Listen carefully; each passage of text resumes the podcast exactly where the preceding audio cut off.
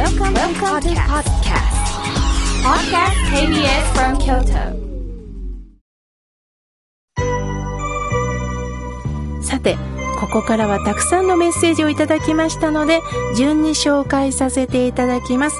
まずはじめに、おはがきをいただきました。りかさん、ありがとうございます。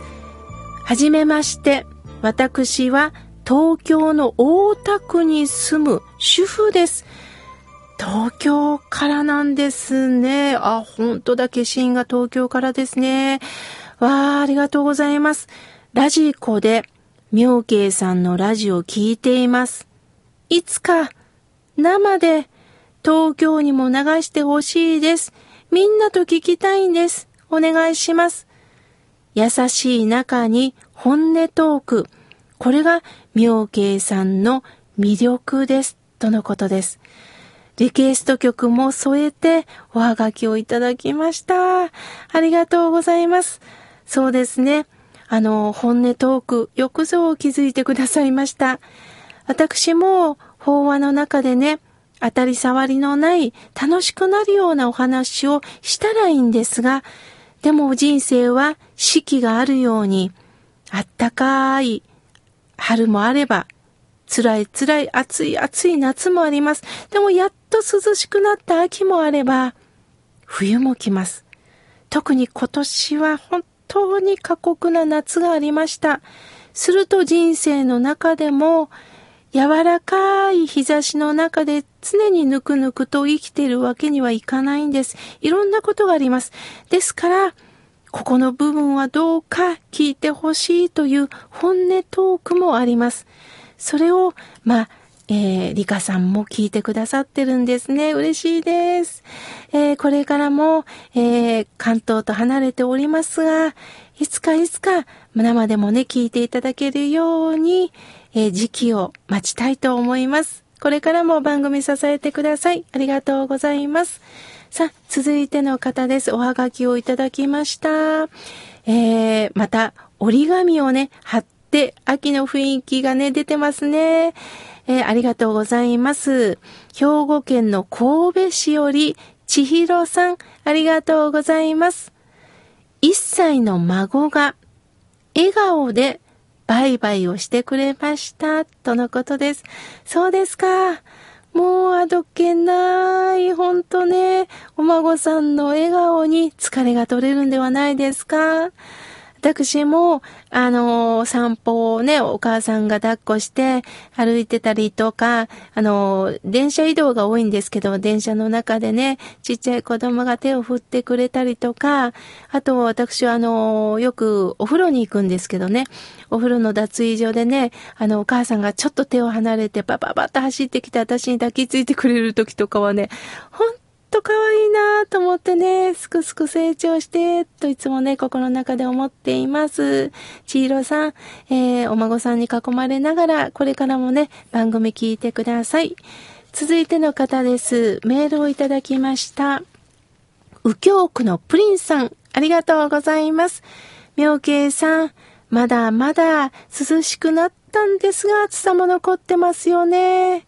うちの田んぼ稲刈りを例年よりも早くしたので、今回なんとか大丈夫でした。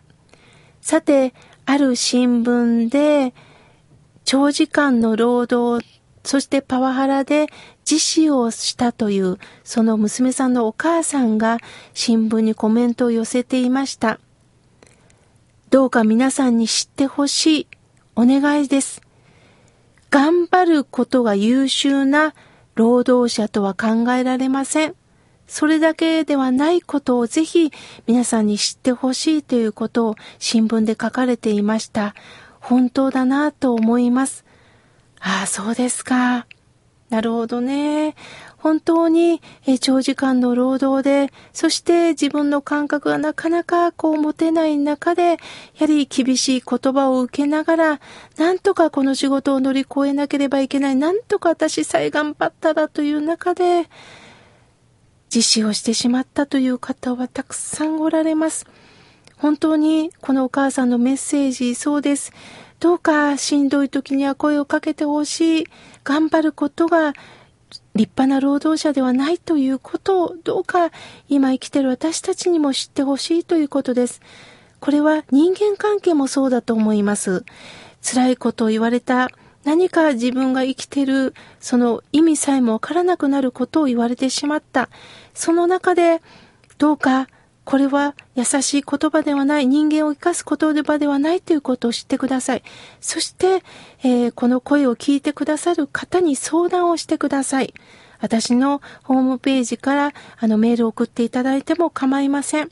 たった一人で考え込まないでくださいね。周りにたくさん人がいるということを知ってほしい。そういう意味でもプリンさん貴重なメールをありがとうございます。さあ、続いての方です。え、ジョージさん、ありがとうございます。妙見さん、ラジオの中で、釈光眼。これは教えの言葉なんですね。光を借りてる。仏様が光となって、心の目を教えてくれる。コロコロ変わる自分の心を流されないようにしながら、ブレることのない心の目を開いてくださる言葉に出会っていきたいなと思いましたとのことです。ジョージさん、私たちはね、肉眼で見えるこの目もあるけど、見えてるようでこの目って当てにならないんです。自分の都合で見過ごしてることがあるんです。それをもう一度光に当てて、もう一度大切なところを見てほしいと教えてくれるのが仏さんの光、そして教えなんですね。これからも私なりに分かりやすくお伝えできたらなと思っております。よろしくお願いします。さあ、続いての方です。奈良県より、豊さん、いつもありがとうございます。妙慶さん、スタッフの皆さん、おはようございます。いつも楽しく拝聴させていただいております。えー、先月、めいっ子の子供5歳と3歳が来て、我が家の裏でプールをして楽しい時間を過ごしました。そうですか。広いお家なんですね。水遊びっていいですよね。あの、私も聞いた話なんですけれどね。もちろん勉強をしたり、もちろん本を読んだり、こう子供と触れ合うことも大切なんですけれども、この水かけをするとか、おしくらまんじゅうをするとか、何かこう肌のぬくもりを感じるという遊びは、一生子供の中では残るんですって。今はね、もう熱中症になるからとか、こう気をつけることにも一生懸命なるんですけども、もちろん大切なんですが、ある時には思い切って、裸の付き合い、自然に勤しむ、この体温のぬくもりを伝えるということも大切なんですよね。豊さん、貴重なメッセージを本当にありがとうございます。さあ、続いての方です。茨城県より、さとしさん、ありがとうございます。ポッドキャストで妙慶さんのラジオを聞いてます。関東でも放送してください。井村屋さん、お願いします。とのことです。はい。当たるといいですね。そうですか、そうですか。いやー、嬉しいですね。本当にどんどん番組が本当に広がっているのをね、実感いたします。本当に嬉しいです。ありがとうございます。さあ、続いての方です。奈良県より、えー、ぽっぽりさん、ありがとうございます。いつもありがとうございます。えー、今年の夏は本当に暑かったですよね。